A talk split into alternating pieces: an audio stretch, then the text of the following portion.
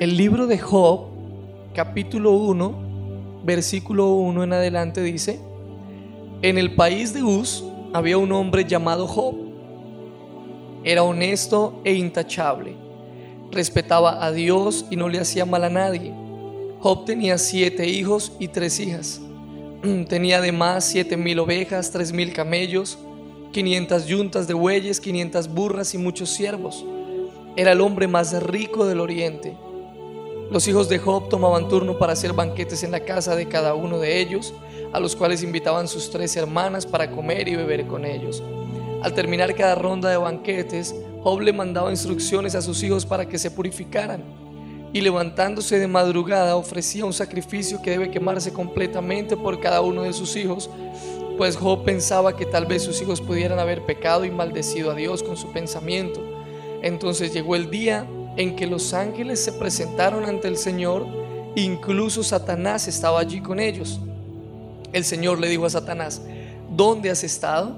Y Satanás le respondió al Señor, he estado vagando por la tierra. Entonces el Señor le dijo a Satanás, ¿te has fijado en mi siervo Job? No hay nadie en la tierra como él. Job es un hombre intachable, honesto, respeta a Dios y rechaza el mal. Satanás respondió al Señor, pero es que Job respeta a Dios por nada. ¿Acaso no lo proteges a él, a su familia y a sus posesiones? Haces que le vaya bien en todo lo que hace y sus rebaños se ven por todo el país. Pero si le quitaras todo lo que tiene, seguro que te maldeciría en tu propia cara. El Señor le dijo a Satanás, puedes hacer lo que quieras con lo que le pertenece a Job, pero a él mismo no le hagas daño. Yo quiero llevarte rápidamente algunos textos acá en este, en este devocional. Eh, algo que, impacta mucho mi corazón. Lo primero dice, dice la escritura que los ángeles de Dios normalmente suelen eh, presentarse delante del Padre. Hoy tú y yo tenemos esa habilidad. Pero en ese tiempo los ángeles se presentaban delante de Dios para darle tal vez cuentas acerca de, de sus quehaceres eh, en la tierra. Y en este momento dice la escritura que Satanás conoce el camino, él cayó de allá y llega a la presencia de Dios y el Señor le pregunta, ¿qué haces, Satanás? Y él le dice, vengo de rondar la tierra. Y Dios le dice, ¿no has considerado a mi siervo Job? Intachable, que respeta a Dios y se aparta del mal. Wow. Yo no sé ¿Cuántos años llevas tal vez tú de ser creyente, de caminar con Jesús? Y tal vez a veces hay momentos en la vida, crisis, situaciones que enfrentas donde tal vez tú culpas, juzgas, tal vez la situación, el enemigo, tal vez te culpas a ti mismo por las cosas que están ocurriendo, a veces cosas que, se salen tal vez de control, que tú dices, por más que yo, que yo quiera eh, eh, intentar darle como, como forma, no sé por qué vino este tipo de situación.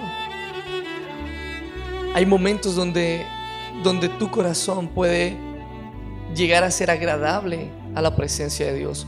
Y eso le va a disgustar muchísimo al enemigo. Dice la escritura que, el enemigo le responde y le dice al Señor, le dice, Señor, obviamente Job te va a honrar en balde. O sea, él lo va a hacer eh, porque sí. Tú lo cuidas, tú lo proteges, su ganado, es el hombre más rico del, del oriente pero déjame que yo le toque. déjame que yo lo ponga en crisis a ver si no va a maldecir de ti.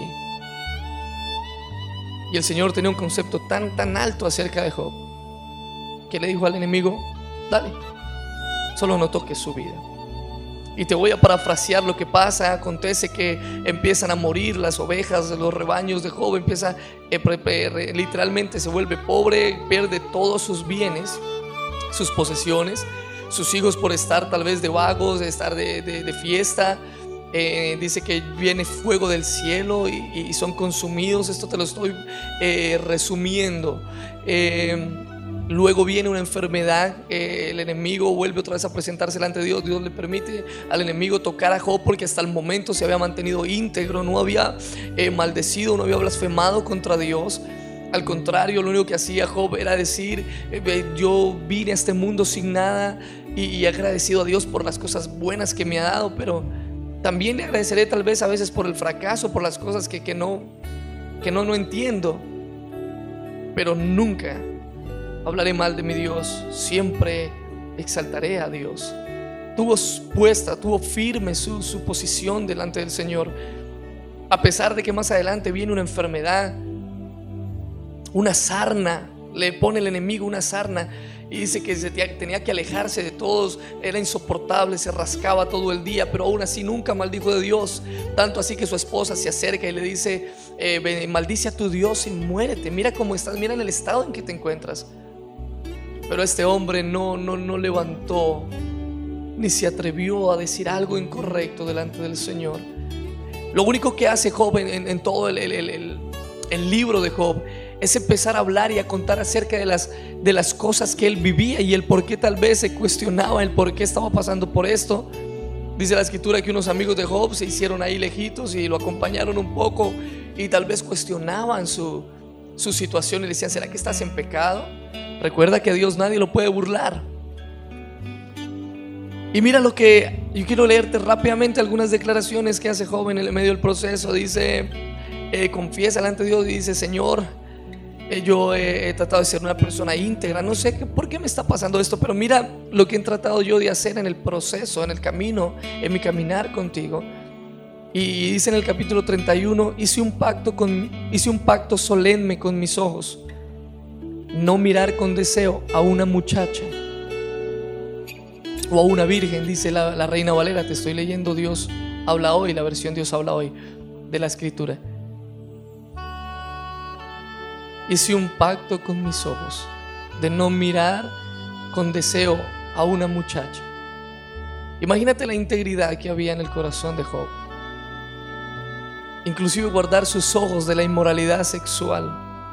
Era un hombre que, era temeroso de Dios. A veces dice, a veces yo, pienso, digo, bueno, que le venga el mal tal vez a, alguna persona que tal vez confiamos en Dios, pero a veces fallamos de una u otra manera, vamos a, a fallar con el Señor, contra el Señor. Y tal vez nuestro pecado tal vez nos podrá acusar delante del trono. Pero dice la escritura que Job era un hombre intachable. Y el enemigo vino y, y zarandió su vida hasta tal punto. Pero mira la integridad que tenían. Hice un pacto con mis ojos de no mirar con deseo a una muchacha.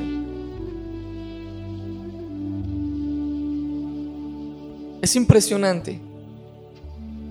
Pero yo quiero decirte que hay una revelación impresionante acerca de Jesús en Job. Este devocional íntimo se trata de que tú cada día puedas tener un encuentro con, con Jesús.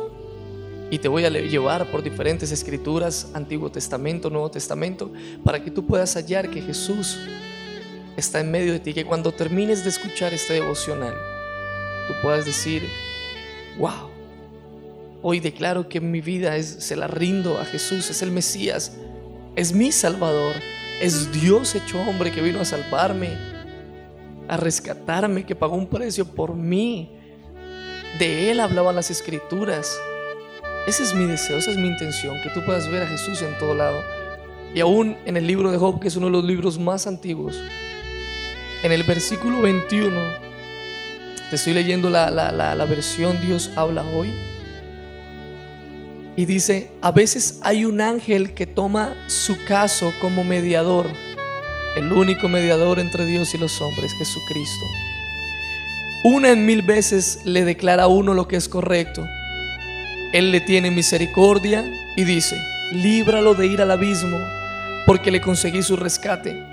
Entonces su cuerpo recobrará el vigor juvenil, él rejuvenecerá hace oración a Dios y Dios está contento con él. Dios se revelará con un grito de alegría y devolverá al hombre a su justa situación.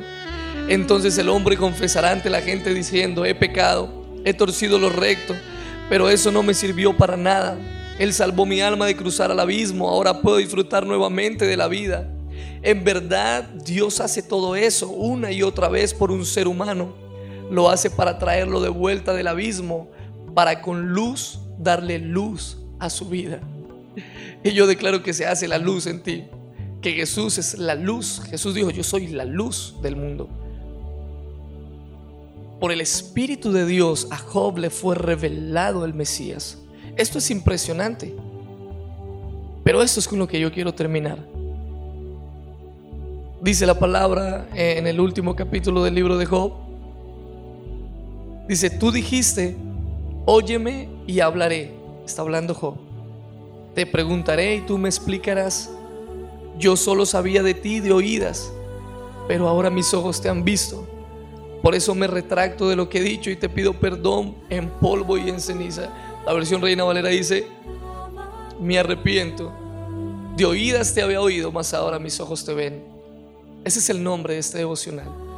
De oídas te había oído, mas ahora mis ojos te ven. Yo no sé cuál es tu condición como creyente, cuánto tiempo llevas caminando con Jesús, si eres un creyente nuevo o tal vez llevas años en el Evangelio y has enfrentado momentos difíciles donde siempre la adversidad te hace hallar culpable, tal vez Dios está anhelando. Tal vez Satanás sube al trono de Dios y, le da cuentas a Dios de lo que pasa porque nada se sale del contexto, nada se sale de la voluntad perfecta de Dios.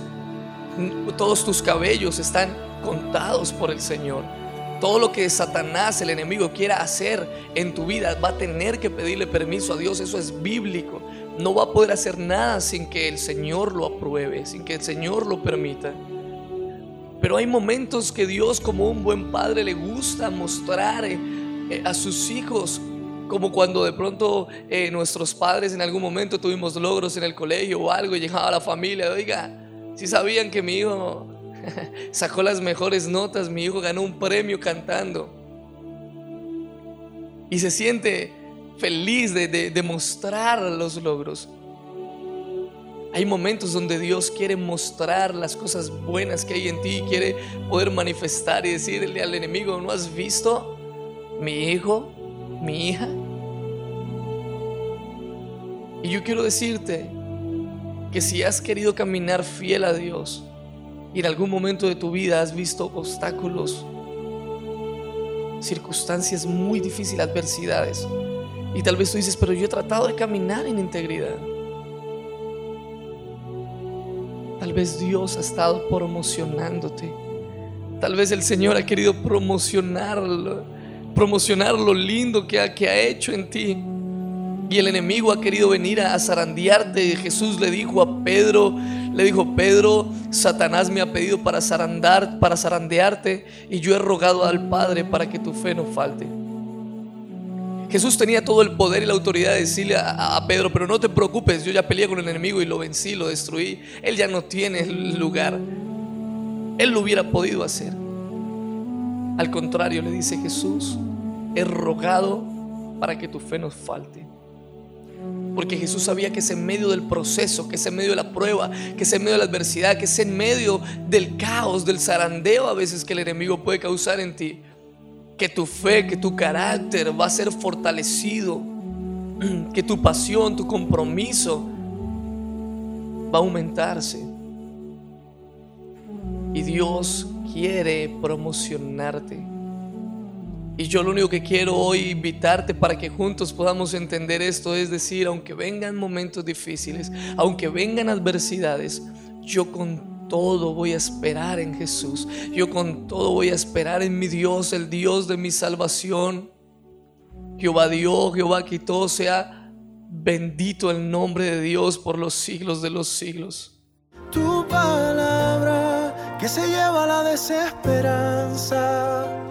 Tu palabra que aunque pase en el cielo y la tierra nunca pasará